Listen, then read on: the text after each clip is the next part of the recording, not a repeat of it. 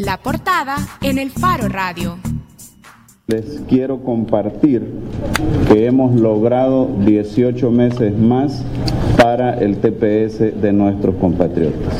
Es decir, se nos ha otorgado el periodo de tiempo máximo que se otorga según la legislación para que nuestros compatriotas puedan continuar trabajando en los Estados Unidos hasta el 9 de septiembre de 2019.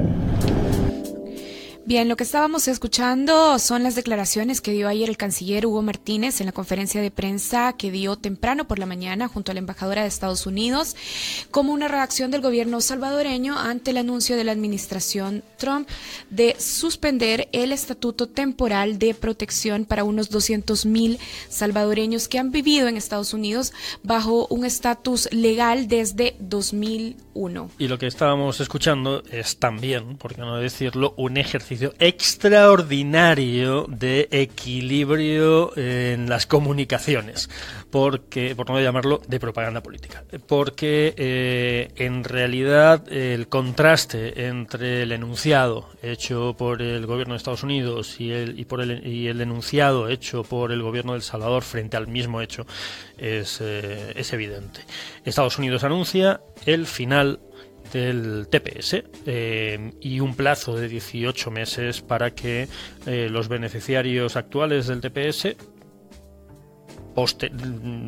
pasando además por una renovación del estatus eh, en, lo inmediato, eh, pues eso, un plazo de 18 meses para que abandonen eh, el país o regularicen o busquen otras alternativas. Una, una, solución legal a su a su estatus migratorio, pero ya de una forma permanente. Y lógicamente también con una exigencia de la administración de la Casa Blanca para el Congreso estadounidense para que busque soluciones permanentes para el tema migratorio, ¿no?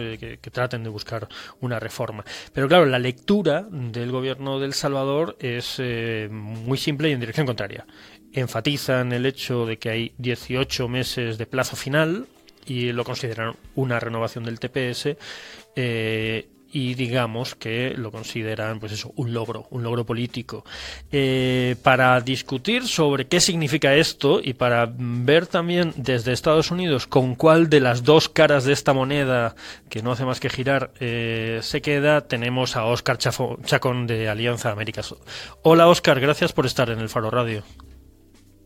Eh, siempre un gusto estar con ustedes un placer Oscar, ¿tú te sientes más identificado con el titular mm, que daban eh, desde el gobierno de Estados Unidos o con el titular eh, que daban desde el gobierno de El Salvador? Es decir, eh, ¿consideras que esto antes que nada o principalmente es una prórroga o en realidad la noticia como se está valorando desde la mayoría de medios y desde buena parte de la población en El Salvador, la noticia es que esto se acaba que hay un plazo final y que estamos frente a un nuevo escenario desolador? Pues mira, definitivamente nosotros somos parte, digamos, de la mayoría de observadores de este tema que hemos calificado eh, claramente la medida anunciada ayer como una terminación en el programa de protección migratoria temporal para personas del Salvador vigente desde el año 2001. Eh, esta terminación, eh, si se le quiere ver, digamos, un lado bonito, eh, simplemente pudiéramos decir que se logró conseguir que el periodo último de gracia sea el más largo posible, porque la ley estipula que ese periodo podía ser de 6, de 12 o de 18 meses. En este sentido, pues se puede señalar que la, la victoria de quienes hemos trabajado arduamente para francamente conseguir que se prorrogara el programa sin terminarlo, eh, conlleva precisamente a que tengamos estos 18 meses. Oscar. Pero, te repito, la lectura universal es que estamos hablando de una terminación del programa. Eso es lo categórico.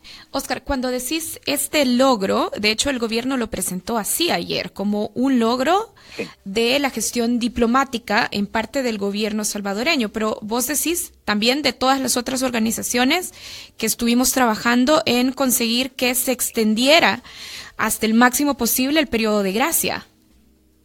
No tiene correcto. Que, no tiene que ver. Más, no tiene que ver solo con trabajo del gobierno salvadoreño.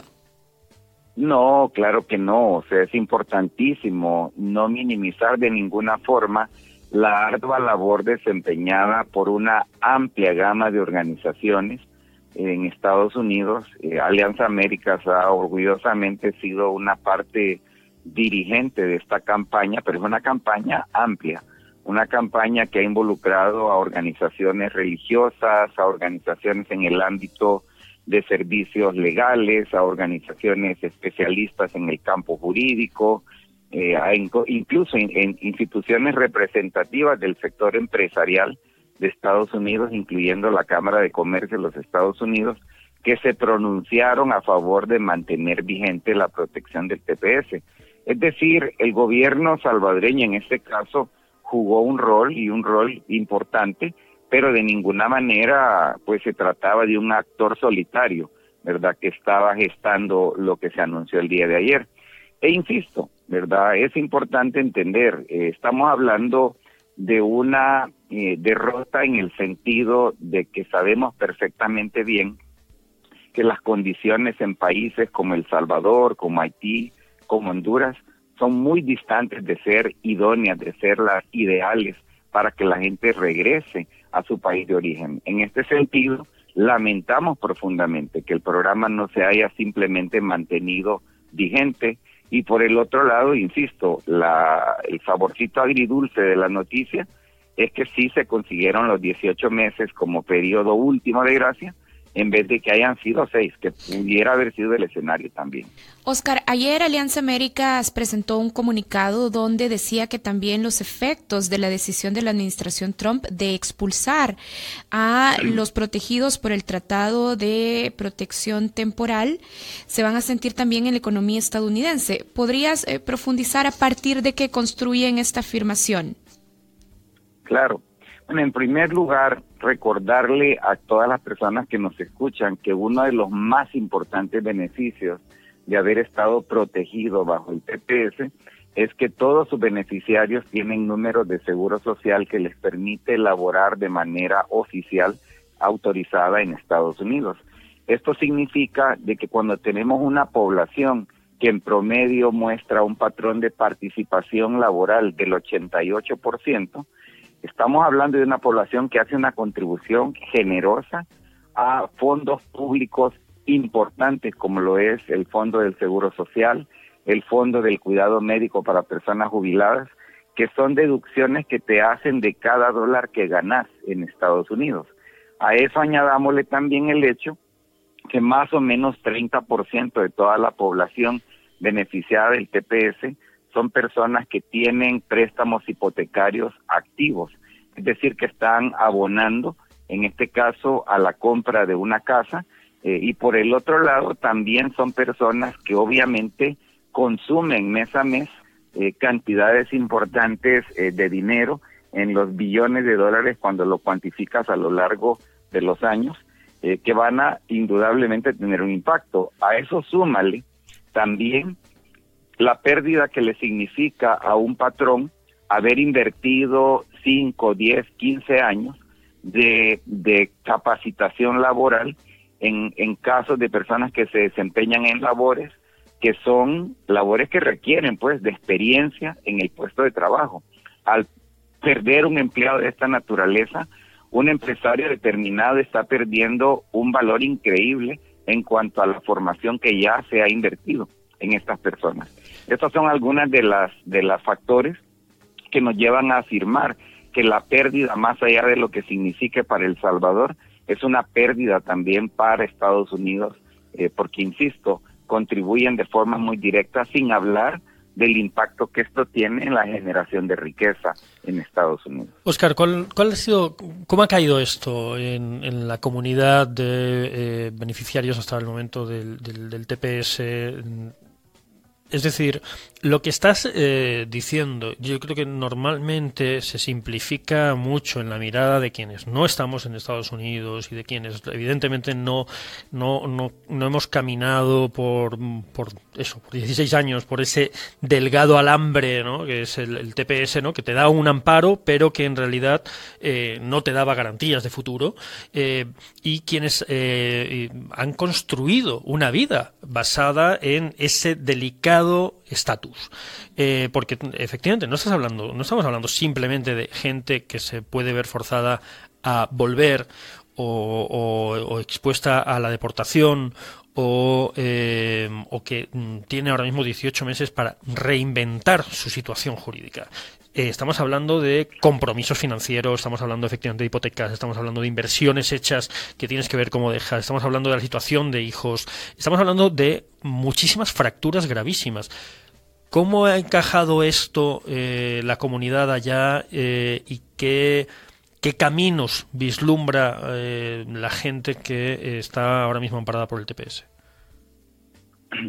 Bueno, en primer lugar, decirte que la reacción inmediata ha sido una de profunda tristeza, de profunda incertidumbre, porque precisamente como lo señalas, eh, cuando uno toma en cuenta que muchas de estas personas ya tenían varios años de vivir en Estados Unidos en el 2001, cuando se otorga esta protección de TPS, eh, estamos hablando de personas que han creado sus vidas, que han hecho sus vidas en Estados Unidos. Y en este sentido sí es muy desconcertante para la comunidad afectada directamente pensar qué le depara el futuro. Nosotros estamos enfatizando enormemente a través de la red de organizaciones que son miembros de Alianza Américas, la importancia de inyectar un mensaje claro de que tenemos que abordar este momento con mucha calma. No podemos dejar que el pánico cunda, porque definitivamente el pánico solo lleva a acciones irracionales e incluso a robos, porque hay mucha gente inescrupulosa que se aprovecha de momentos como estos para justamente explotar financieramente a la población que está en condiciones de desesperación por no saber qué les va a deparar el futuro. Nosotros creemos que los próximos 20, 21 meses van a ser un periodo clave de batalla en el plano de la persuasión, en el plano del cabildeo, principalmente con miembros republicanos, tanto del Senado como de la Cámara Baja. Parecería como una tarea imposible de liberar con éxito, pero creemos de que hay oportunidades, que hay legisladores que si bien son republicanos, al final de cuentas, si son tocados de la manera apropiada a partir de historias conmovedoras, podemos encontrar potenciales apoyos. Pero esa labor es una labor que requiere de mucha planificación y requiere de mucho involucramiento de la población afectada no solo de forma directa, sino también de la manera en que podemos nosotros eh, concatenar mejor la acción propia con la acción de múltiples aliados que están interesados en que se haga justicia en este caso. Pero insisto, en lo inmediato lo más importante es despejar los temores, más bien inyectar un sentido de valor y de sentido de pertenencia para que la gente descubra que esto no es algo que debemos de verlo con fatalismo, sino más bien desde la perspectiva de involucramiento directo, activo, para que cambiemos una realidad que si la dejamos sola, simplemente nos lleva pues a una condición ciertamente distante de lo ideal. Pero si nos involucramos y conseguimos más participación, creo que el panorama no luce para, para nada tan aterrador como en un primer momento seguramente lo es. Oscar, ¿tú crees que va a haber un retorno masivo de salvadoreños? Repíteme, lo que casi no te escuché. Perdón, te decía si crees que va a haber un retorno masivo de salvadoreños eh, de los que han estado hasta el momento amparados por el TPS. Sí, yo te soy franco en decirles, lo dudo muchísimo. Creo de que va a haber un margen pequeño de personas salvadoreñas, particularmente el segmento más, digamos, de mayor edad en el número de personas beneficiarias del TPS, que a lo mejor estén ya hartos de tanto eh, esfuerzo, de tanto eh, adaptación constante y digan, miren, yo mejor me voy, no importa cómo, pero me voy de regreso. pero la mayoría de la gente con la que nosotros hemos venido hablando a lo largo del último año y medio, dos años, claramente sugieren que van a hacer todo lo posible por encontrar otras alternativas que no sean regresar a El Salvador, porque la gente lee las noticias, habla con su familia, saben perfectamente bien que las opciones de mercado laboral son muy limitadas y saben perfectamente bien que El Salvador sigue siendo un país con graves problemas de inseguridad ciudadana, de impunidad, de problemas graves con el sistema judicial. Es decir, la gente no es ignorante y en este sentido saben muy bien de que su mejor opción no es regresar al país, sino más bien tratar en la medida de lo posible de quedarse aquí. Yo creo que para muchos incluso la idea de quedarse sin papeles, de regresar a una situación de ser llanamente indocumentado, es preferible antes de tener que regresar a El Salvador. De hecho, nosotros hicimos un sondeo rápido en Twitter y preguntamos en la cuenta de El Faro Radio si es probable que los amigos o familiares amparados en, al TPS vuelvan a El Salvador tras la cancelación del programa. De 115 respuestas que hemos tenido, 62% contestó no. No, mis amigos o familiares amparados en el TPS no piensan volver a El Salvador.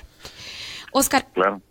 a ver, ayúdanos a profundizar más en la decisión de la administración Trump, que no es sorpresiva porque ya habíamos tenido también otros anuncios de cancelación de TPS para hondureños, para nicaragüenses, para haitianos. A ver. Correcto. La decisión de Trump no puede estar desconectada de lo que realmente vive en nuestro país.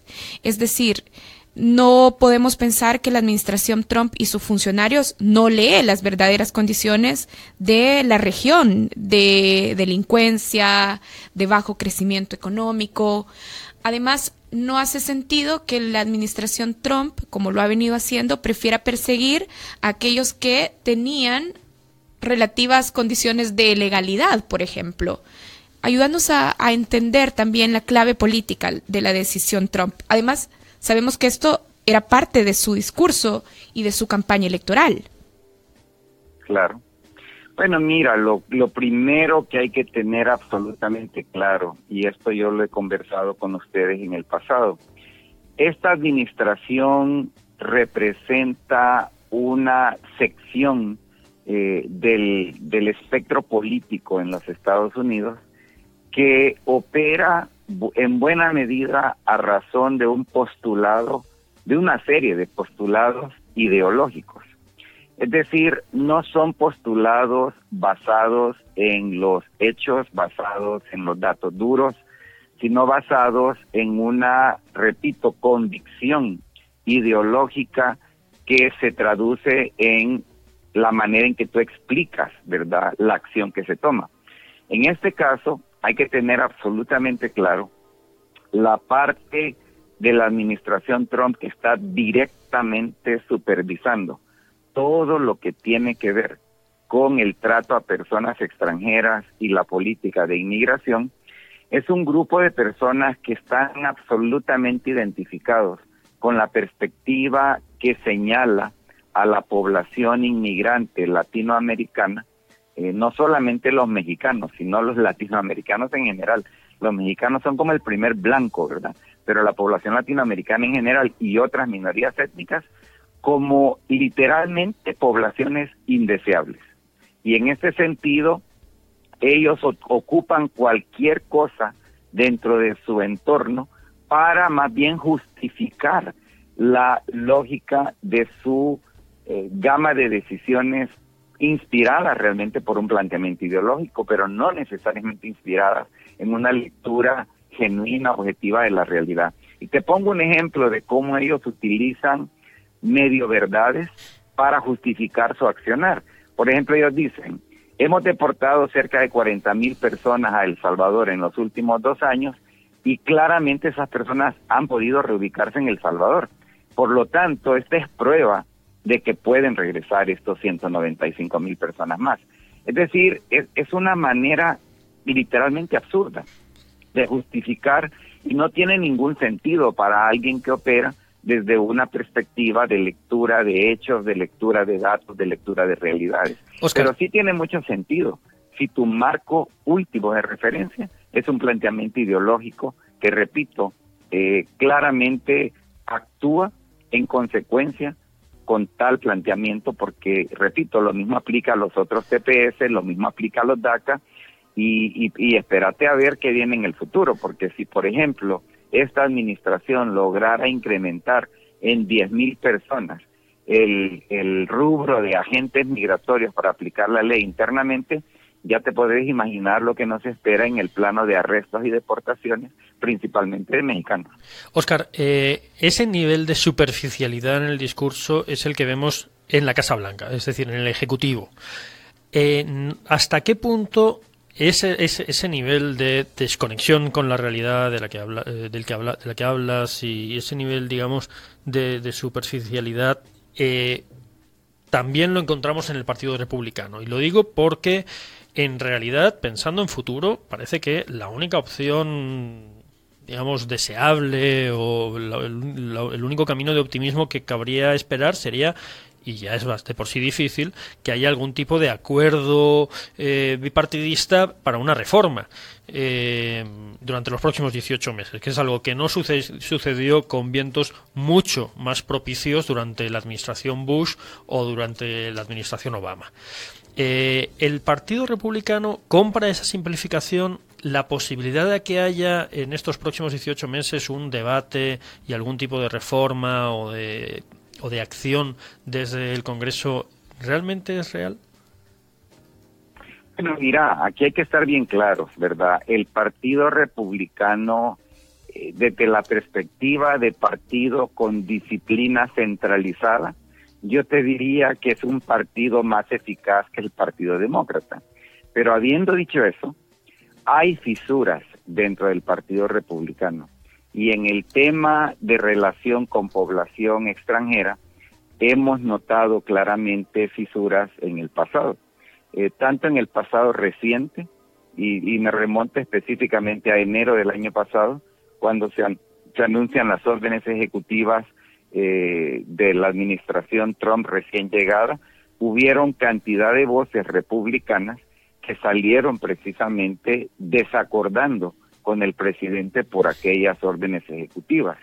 Eh, incluso si te remontas más al pasado, es curioso que la evidencia de cambios graduales en el plano de la ley de inmigración han sucedido en momentos donde el Partido Republicano tenía a veces el control del Congreso o incluso el control del Congreso y la Casa Blanca.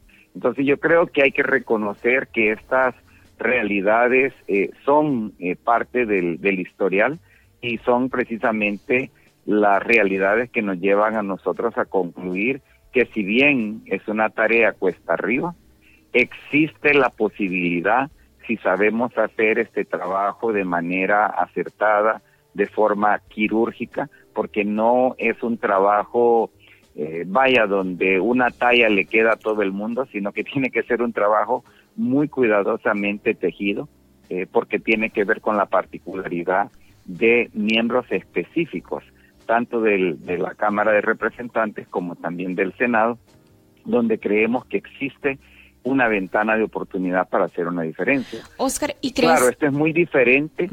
Bueno, perdón, Karen, sí, dale tú. Perdón, te quería preguntar si pensás que esa ventana de oportunidad se concrete en eh, alguna reforma de protección permanente antes de 18 meses. Bueno, tenemos hasta septiembre del, 2019. En realidad es un poco más de 18 meses, sí. Es un poquito más, son casi 21 meses hoy por hoy. Entonces, para nosotros hay dos momentos políticos claves. Está el periodo entre ahora y el fin del 2018 y está el periodo que se va a abrir a partir de enero del 2019, una vez que sepamos el resultado electoral de las elecciones de noviembre de este año en Estados Unidos, donde para ser muy franco, yo no estoy como altamente esperanzado de que vaya a haber un cambio radical en la composición ni del Senado ni de la Cámara Baja. Pero lo que sí creemos es que eh, en ambos momentos habrá oportunidad de gestar el tipo de cambio del que estamos hablando. Ahora, solo para que estemos claros, miren, nosotros no estamos de ninguna manera imaginando la deliberación y voto directo de una propuesta que tenga que ver con el TPS de los salvadoreños o con el TPS en general.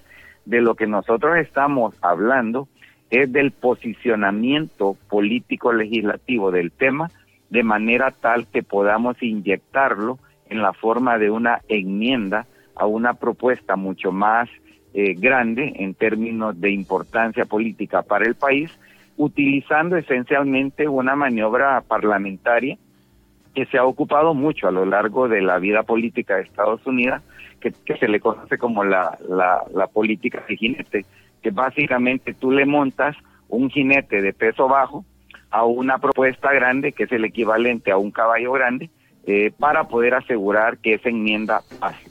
Y aquí de lo que se trata es de encontrar los puntos de inflexión claves dentro de los operadores eh, del Partido Republicano y del Partido Demócrata, de, de manera que podamos conseguir suficiente apoyo para que nadie se oponga. Y de esa manera se consiguen estos cambios y nuevamente no les estoy hablando de ciencia ficción. Así es como se han aprobado en el pasado cambios importantes, incluso algunos directamente relevantes a El Salvador, como lo fue la ley Nacara en 1997. Ahora, yo te escucho, Oscar, y pese al eh, optimismo que, percibo, optimismo, digo, digamos, frente, frente, a un escenario no deseado, que el optimismo que, percibo en tus palabras me da la impresión de que estás hablando de una especie de doble o nada. Es decir, se acabó eh, la falsa estabilidad o, la pseudoestabilidad que teníamos y entonces ahora lo único que nos queda es jugárnoslo eh, al todo por el todo. Doble o nada. Claro. No, y, gracias porque creo que es de los pocos que me ha llamado optimista. casi siempre me acusan de lo, casi siempre me acusan de lo opuesto. Dicen que soy un, pesimista empedernido. Bueno, pues si, suenas optimista, a lo mejor es porque imagínate el ánimo que, este, que, hay por aquí. Es decir, claro, es que el nivel de pesimismo que tenemos acá ahora mismo es tremendo. Algo que he aprendido en la vida es que todo es relativo. ¿Verdad? Entonces es importante tener eso claro. Bueno, Hugo Martínez está de acuerdo con eso. ¿eh? claro. Mira, yo insisto que la batalla no es para nada sencilla y tiene relevancia incluso para El Salvador. Porque yo te soy franco en decir, a mí me parece que lo que se ha hecho como país hasta este día en pro del bienestar de los salvadoreños en Estados Unidos y más específicamente de los beneficiarios del TPS es lo mínimo que se podía hacer. Y no estoy hablando del gobierno, estoy hablando en concreto de las instituciones representativas de la empresa privada, estoy hablando de los partidos de derecha, que francamente son los que están mejor posicionados para hacer una labor mejor en el futuro, en esta fase que acabo de brevemente describir, porque vamos a necesitar cualquier punto de acceso al Partido Republicano para poder producir lo que algunos pudieran fácilmente categorizar como milagro. Y en este sentido, yo sí creo que hay esperanza, pero no es una esperanza que está ahí lista solo de ir a agarrar, eh, como quien dice, un fruto que está colgando muy abajo, sino que es realmente una labor intensa de la que se va a necesitar el apoyo de todos. Oscar, gracias por atender nuestra llamada siempre y por conversar y explicar también la posición de Alianza Américas siempre aquí en el Faro Radio. Es un placer para mí. Les mando un abrazo a todos y todas. Gracias, Oscar. Un trabajo y mucha suerte en tu trabajo. Oscar Chacón es cofundador y director ejecutivo de Alianza Américas, una red con sede en Estados Unidos, una red de organizaciones de inmigrantes de comunidades latinoamericanas y caribeñas. Bueno, cerramos la llamada con Oscar, pero también creemos que es importante compartir un poco de lo que nuestros oyentes comentan en redes sociales. En Facebook, por ejemplo, Pedro Juan Navarrete nos dice, en realidad los protegidos por el TPS tienen alguna opción a favor, pero lo importante también es prepararse y trabajar mucho por los no protegidos. Está hablando de unos 3 millones de salvadoreños que están en Estados Unidos y no han estado amparados legalmente en las últimas décadas. Sí, efectivamente, hablamos de, y es importantísimo, ¿no?, de quienes eh, han tenido la protección temporal, pero no olvidemos que la cantidad de salvadoreños y centroamericanos en general en Estados Unidos en situación irregular, eh, el aspecto migratorio es enorme y que efectivamente el problema de fondo sigue siendo que eh, muchos de ellos no tienen un país al que regresar. Mm, terminamos aquí y cuando volvamos Vamos a hablar de desnudas. desnudas. Alguien va, a desnudarse aquí, no vamos a ver quién. Eh, vamos a hablar de desnudas, una nueva propuesta eh, provocadora propuesta de entrevista cultural que se ha lanzado estos días en El Salvador, eh, conducido por Nadia y Tiernity, dos drag queen detrás de las que eh, dos personajes detrás de los que están dos artistas de, larguísima trayectoria en el país, eh, Nadie y Natalia Domínguez una propuesta que, bueno, de la que hay mucho, mucho para diseccionar y para hablar. Vamos a tener también a Malu Noches, periodista del Faro, para eh, conducir esta, esta entrevista, así que no se vayan y sigan con el Faro Radio. Ajá, las drag queens que quieren desnudar el arte en El Salvador. Ya volvemos. El Faro Radio. Hablemos de lo que no se habla. Estamos en punto 105.